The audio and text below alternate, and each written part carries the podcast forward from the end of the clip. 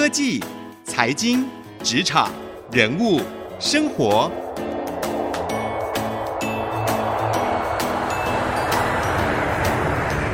创意领航家。听众朋友您好，欢迎收听 IC 之音主客广播 FM 九七点五创意领航家，我是节目主持人朱楚文。后疫情时代，我想各位应该都感受得到自己的工作还有生活的方式都跟以往不一样了。我们说现在变成一个全民宅宅的时代哦，很多人呢都不出门了。可能你在台湾，我们真的很幸运，所以没有感受那么强烈。哎，大家还是马照跑，舞照跳。可是，在国外，哎，真的，大家现在这个疫情呢？情况越来越严重了。现在呢，专家就预估了，很有可能哦，接下来这个欧洲的疫情呢，会更加的随着这个天气越来越冷啊，会更加的严峻，甚至这个染疫的人口可能会达到两个台湾的人数那么多。台湾虽然现在马照跑，舞照跳，但是我们还是要绷紧神经，因为随时有可能啊，继续这个 work from home，或者是呢，学生在家学习、线上学习，都有可能会成为我们未来随时会。必须要去习惯的日常，可是呢，这个线上学习啊，如果你是家长的话，可能你不知道跟我一样是不是会有一点苦恼。到底这个线上学习，我们要怎么样去引导孩子，来让他们在这个学习方式跟以往都不一样的时候，还是可以达到一个还不错的学习效果，起码不要在电脑前就睡着了呢？所以今天呢，我们就要跟各位来聊这一个议题哦。可能如果你是家长的话啊，赶快进来，我们今天要好好的跟你们一起来探讨一下，我们邀请到的是对这方面非常有研究的，也是呢曾经多次得到优良教师奖啊。我们邀请到的是北艺大的李明聪教授，欢迎教授来到我们节目当中。呃，各位听众朋友，大家好。好，同时呢，我们也邀请到一间最近很知名的新创公司时刻问 SnapX 幕僚长苏诗涵幕僚长，欢迎 Stephanie。各位听众，大家好，主持人好，教授好。好，我们今天邀请到两位，一位呢是新创业者，一位呢是教学多年的教授，一起来跟我们聊线上学习会怎么样发展，以及我们要怎么样帮助孩子哦。上一波疫情很严峻的时候啊，哎，很多学校现在都改成直接就是看线上影片，哎，然后就去学习知识。教授，你有觉得自己的职涯面临的危机吗？还不用到这个时候，你知道前几年开始讲 AI 的时候，我觉得很多教授应该就会有一种奇妙的危机感。其实没有错，因为呃这一波疫情，比如说呃我的母校那个英国的剑桥大学，在今年暑假之前就已经宣布了，一直要到明年的暑假，基本上就是一整个学年都改成线上教学。那它是全世界。等于说是排名第一的学校，但也是率先公布就公布了超过一年的这样的一个线上学习。我记得当时很有趣，他的强烈的一直以来都是这个老对手牛津大学，就说好像不用那么早宣布吧。但事实上，我跟剑桥大学的老师们联络，事实上他们有很多很多的考量，因为不只是保护学生的这个人身的安全。另外一个，他们也要保护这整个研究的学院的重镇，哈。那么他们其实都还是有一些研究还在持续进行。对。那这个其实是越在这种有保持所谓安全距离的情况之下，它会使得这个重要的学术重症不会受到影响。其实从这个例子，你就可以知道，他必须要在未来的这一年里面做非常多的关于线上学习的。超超前部署，那他们有很多很多的设计，那这件事情就变得，我觉得对人类未来的学习会是一个既是危机，但也是一个重大的转机。是，哎、欸，可是啊，如果大家现在都看着电脑荧幕就可以学习，然后直接像看影片、看电影这个样子就学习的话，那老师的角色会变成什么样子？其实，即使在课堂，很多学生也。他的心思也在荧幕上啊，他除非你严格要求他不能用手机，不能用 Pad，不能用笔电，呃，你要求也很奇怪，因为他有可能说我在记笔记，所以你如果全面的禁止也很奇怪，或者他其实很快的，你讲到什么，他马上可以 Google 相关的搜寻。那老师讲错的话，学生也会 Google 马上知道举手，当然了，管呢。所以现在的教学现场真的都这么刺激吗？那老师的角色现在变成什么样子呢？你们的观察？我们自己观察啦，就是可以看到，就是现在学生的呃自我自我的意识开始高涨。一个是因为讯息太容易被获取了，那另外一块其实是学生可能比较不知道自己缺的是哪一块，对然后老师的角色在这上面就可以协助学生去找到他自己需要补强的部分。这个是我们看到，就是尤其在后疫情这个时代，从学校端、从平台端、从学生端，好像在产生一种很奇妙的化学变化。嗯，所以老师像是一个引导者，是吗？对。现在我觉得这个转换，你想想看，如果要教知识这件事情，如果线上有很多资讯都可以来完成的话，那说不定老师的角色在提携后代，在作为他一个经验的传承这个部分，好，他其实会越来越重要。好，我们做一个比较好了，比如说，呃，过去因为我在英国留学，其实很多人会比较美国的学制跟欧陆体系，它会有一个。微妙的不一样就在于美国会倾向于把要学习的东西都非常的 SOP 标准化，是呃，基本上一门课应该教的什么样的内容，嗯，基本上是很明确，它有一定固定的这样的一个要求。嗯、那换句话说，换老师来教这个变异不大。可在欧洲呢，这种呃，至今仍然是非常讲究师徒制。那它的每一门课不一样的老师开，可能就有很不一样的风格，嗯。其实有点有趣的，就是千百年来的这种意师的传统，即使欧洲仍然保留。那在过去，在美国的学制里面，好像倾向于用这种 SOP 的标准化的课程的处理模式。我觉得在近来，其实这个又开始有一些奇妙的微调。因为说不定我们更需要的是那个为人师这个过程里面的那种经验的传承。嗯，好比做研究，我们都知道，呃，研究方法它有一套标准，当然它必须要被教也很重要。可是实际上操作这些方法的时候，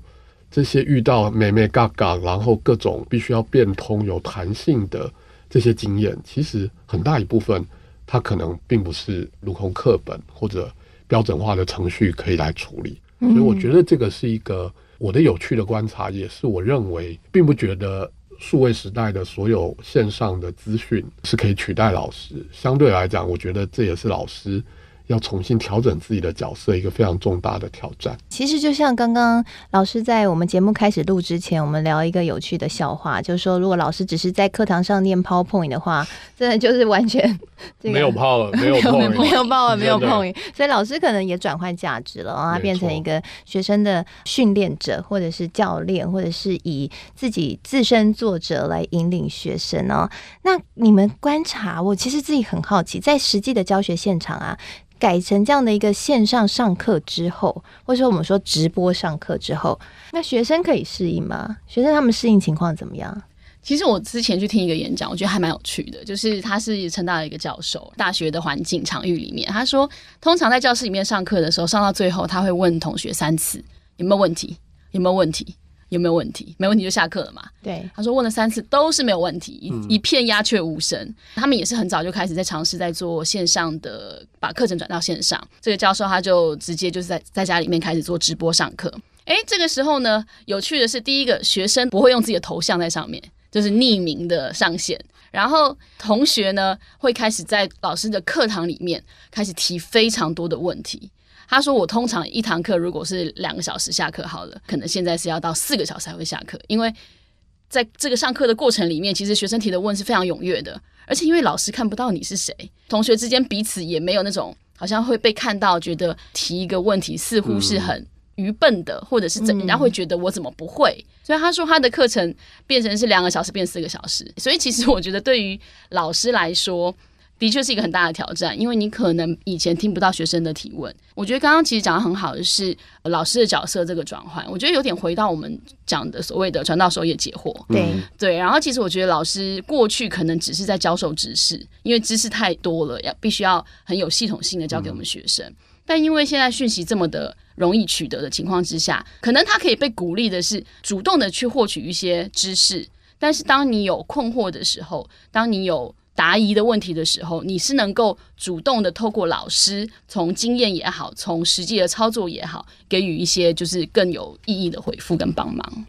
是哎，所以很奇妙哦。这个可能是台湾人生性害羞，反而呢躲在荧幕后面就很敢问问题了。所以有感受到这样的一股差异哦。那如果说我们今天是家长的话，那我们要怎么样来引导这一群我们自己的孩子哦，在面对现在改成直播上课、改成线上上课，要怎么样来帮助他们可以学习得更好？觉得在大方向上面呢，我们打一个比方好了。我觉得一方面是。呃，年轻人，你可以说刚好最近其实蛮多媒体不约而同都在讨论所谓“零零世代”，就是两千年出生到今天是刚好满二十岁成人的这些年轻人。哦天哪，两千年出生，现在已经刚好是啊，千禧年世代，他们就是千禧宝宝。然后哇，你要知道，他们完全就是不只是网络原生代，甚至是再更后面一点，你可以说他们是 YouTube 时代，或者是，是直播原生代，对，或者社群等等的。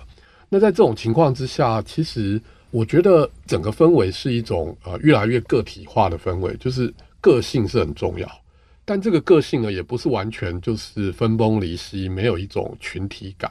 所以像那个 MIT 的那个麻省理工学院的教授，他就说，现在的那个氛围是 alone together，就是大家都是独自，但是透过网络又联系在一起。那这种状态呢，其实我坦白说，我觉得。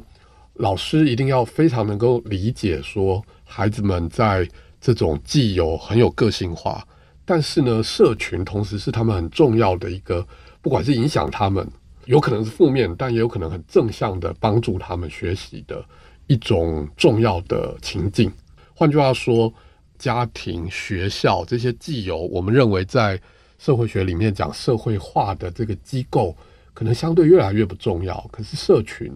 会非常非常的重要。那这件事情，我觉得老师一定要有这样的体会跟自觉，并且要非常的敏感于说，当你在使用线上的各种教学的时候，它绝对不会是单一的，一的，就是你老师对单一的每一个个人的学生哦，你要把它想成说，它就是一个因为教学而形成的某一个社群。那这个概念是蛮重要，意思也就是说。呃，你上了一门课，那这门课其实它就会在那个过程里面形成一个关于那门课有认同感、有好奇感，大家会横向的不只听老师说话，同学跟同学之间也可以透过社群的连接、延伸的阅读，大家彼此的实作的讨论，形成一种关于那门课的社群。如果能够善用这样的方式，嗯、坦白说，它就不会停留在那种呃，我们现在好像有一种焦虑，就是说。这个线上教学就只是把线下的课堂录成 video，然后让大家看而已。对，那看的话，一方面老师会有焦虑，说在课堂上讲就没有人要看了，你录 video，你更不会表演，更没有人看。那学生呢也会觉得说，对啊，我我在 video 上面看，问题是我有没有看，老师也不知道。然后学习好像也没有办法有一个评估。可是如果你不把所谓的线上学习，狭义的理解成它只是录影像、播影像、看影像，而是你把它理解成线上学习的核心就是它产生一种新的学习、更多的互动。对，嗯，那老师其实在这个过程也是教学相长。是。那我觉得整个氛围，老师乐于教，也同时乐于学。学生不只听老师在线上讲课，而且他也知道说。跟他一起听的大家这个社群，好，那甚至现在其实很多线上课程，它甚至打得更开，它不一定既有学校的科系的那个界限都打开了，所以甚至连世界各地的人都有可能会听到那个课程，加入这个社群。那我觉得这是一个。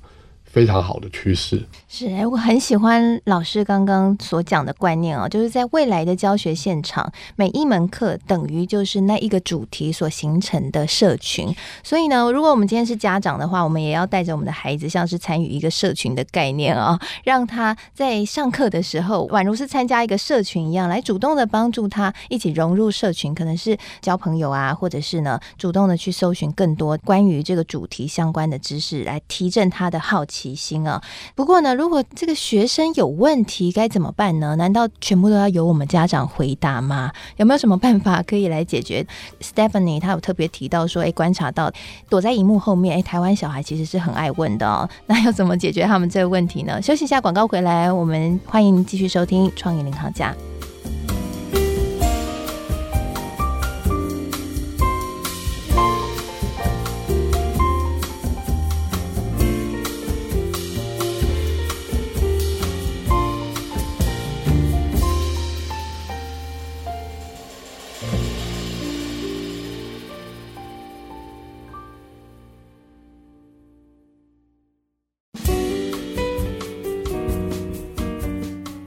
欢迎回到创意领航家，我是节目主持人朱楚文。今天这一集节目呢，是要来解决各个家长的心中之痛。什么痛？可能你现在还不觉得痛，但是未来有可能你会有这样的需求，就是现在线上学习或是直播的课程，可能是疫情的关系，也可能是因为数位工具一直在变化。不管如何，现在学习上学跟以往很不一样了。那我们要怎么样来帮助我们孩子去适应这样的一个学习的新的形态呢？刚刚在上半集节目，我们邀请到了北医大的李明聪教授，以及时刻问 SnapX 的幕僚长苏诗海幕僚长 Stephanie 一起来聊这个。哎，整个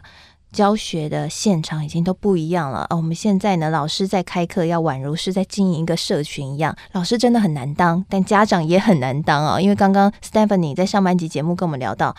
现在小朋友如果这个躲在荧幕后面很敢问哦，那我们家长要怎么办呢？你如果陪他一起在家里面看这些课程的时候，他通通都问你，你要怎么接招呢？Stephanie，现在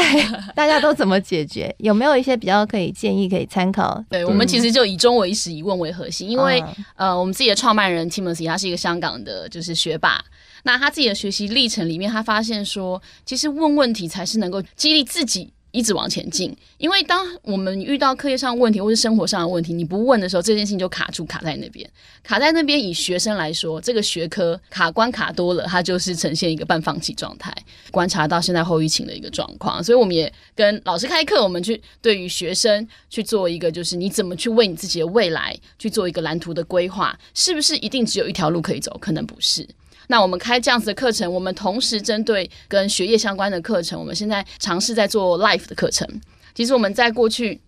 这个几个月来，除了台湾比较幸运，其实真的没有需要到就是大家不能够上学上课。那其实我们在其他的八个市场都遇到一模一样的停课状态，嗯、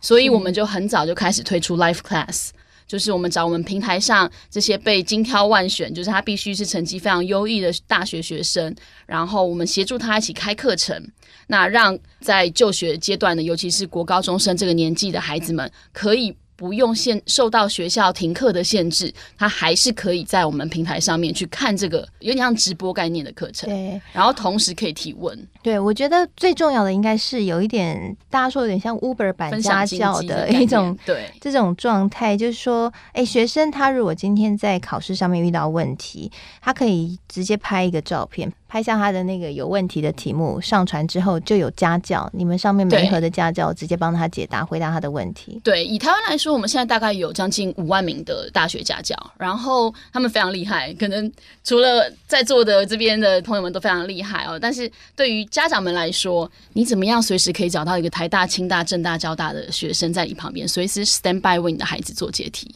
那这个是我们的一个比较大的优势，然后能够协助孩子及时的把他的困境、课业上的困境就可以解题。是，所以之前那个 BBC 就说他们是 Uber 版的家教。对啊，我看那媒体报道也都说你们是 Uber 版家教，啊、因为等于大学生他也多了一个可以打工的机会嘛。怎么不早一点推出？我大学时候怎么没这个打工机会？我也是台大的，其实也蛮辛苦的。哦，这技术也是后来的数据去媒合。对，就你们有用到 AI 的有有，所以我们会去媒合，就我们会去了解，就是尤其是从老师那一端去做 filter。那老师对于学生的一个互动的一个状况，他多频繁的在对话里面去关心学生的了解的题目的一个状态，那这个中间的时间差，以及老师接题的一个积极度等等等等的，然后再跟题目的一个题型的串联，概念不通，那他大概被解题了解了之后，他是怎么样再去练习到一个同样概念的习题？然后确定他这个观念真的是已经厘清了，是，所以会给每一个家教老师评分吗？会，会像我们在选这个 Uber, Uber driver 吗？会会 会，就是会有评分，所以学生也可以看到，对，然后也可以把自己觉得比较喜欢老师加到我的最爱，这样以后可以找他可以。那如果发生师生恋怎么办？好，没有来开玩笑的。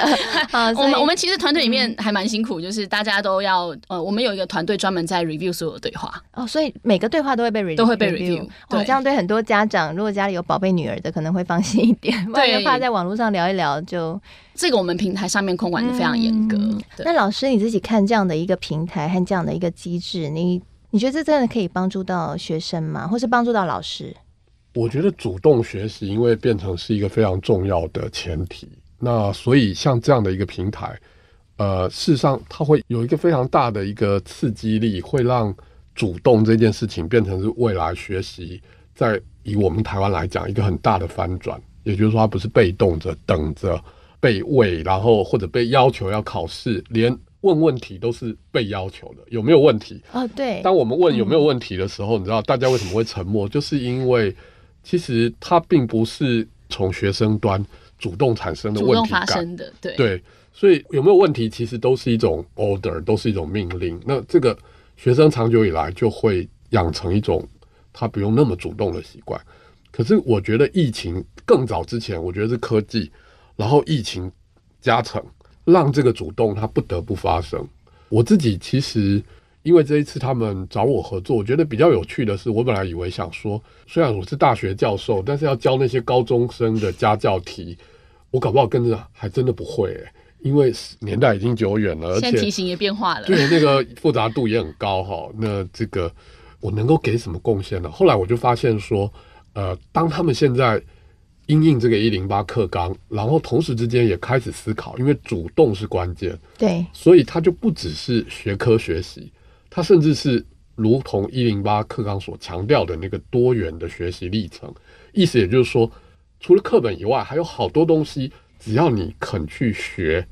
它都会成为你在中学生涯，还有你未来所谓申请学校也好，或者你不讲的那么功利，就是长成一个你想要长成的人，这个历程其实意义重大。所以这一次他们放进了一个看起来不那么具体，就是跟学科测验有关的这样一个新的一个探索，呃，让我来有机会跟大家分享说。你到底要怎么样在日常生活养成你的学习习惯？对，既广博又聚焦，嗯，然后你要怎么样去拿捏你的时间？你要怎么样开始做探索自我的各种准备？好，今天非常谢谢李明冲教授以及 Stephanie，我们时刻问的幕僚长来到我们节目当中，跟我们一起分享，在现在的这个线上学习还有直播学习，不管这数位工具怎么变化，其实我们身为家长，我们必须要掌握到的一个趋势的概念，就是孩子现在的学习已经必须是主动式学习了。所以我们要怎么样去帮助他在主动式学习这一块，可以有一个更好的，不管是资讯的收集，或是参与社群，或者是帮他找到可以问问题、不会害羞的对象，这些都是我们家长可以去努力的方向啊！也祝福所有听众朋友，当你的孩子在做这样的一个学习转换的时候，你可以游刃有余，来成为他最大的帮助啊！我们现在每一集的节目呢，都会同步上到。IC 之音的官网还有 Podcast 和 Spotify 上面，所以呢，欢迎大家都可以上到 Podcast 和 Spotify 哦，帮我们订阅，还有呢，给予我们评分哦。如果你留言的话，我会来念出你的留言哦，跟您互动哦。那同时呢，在今天的节目最后呢，我也会将今天两位受访者分享的精华，以及我自己的新的感想写成采访笔记，放在我的粉丝团，搜寻财经主播主持人朱楚文就可以看得到了。谢谢两位今天来到我们节目当中，谢谢，谢谢楚文，谢谢。也谢谢所有听众朋友，谢谢您收听这一集节目，我是楚文，我们下次再会。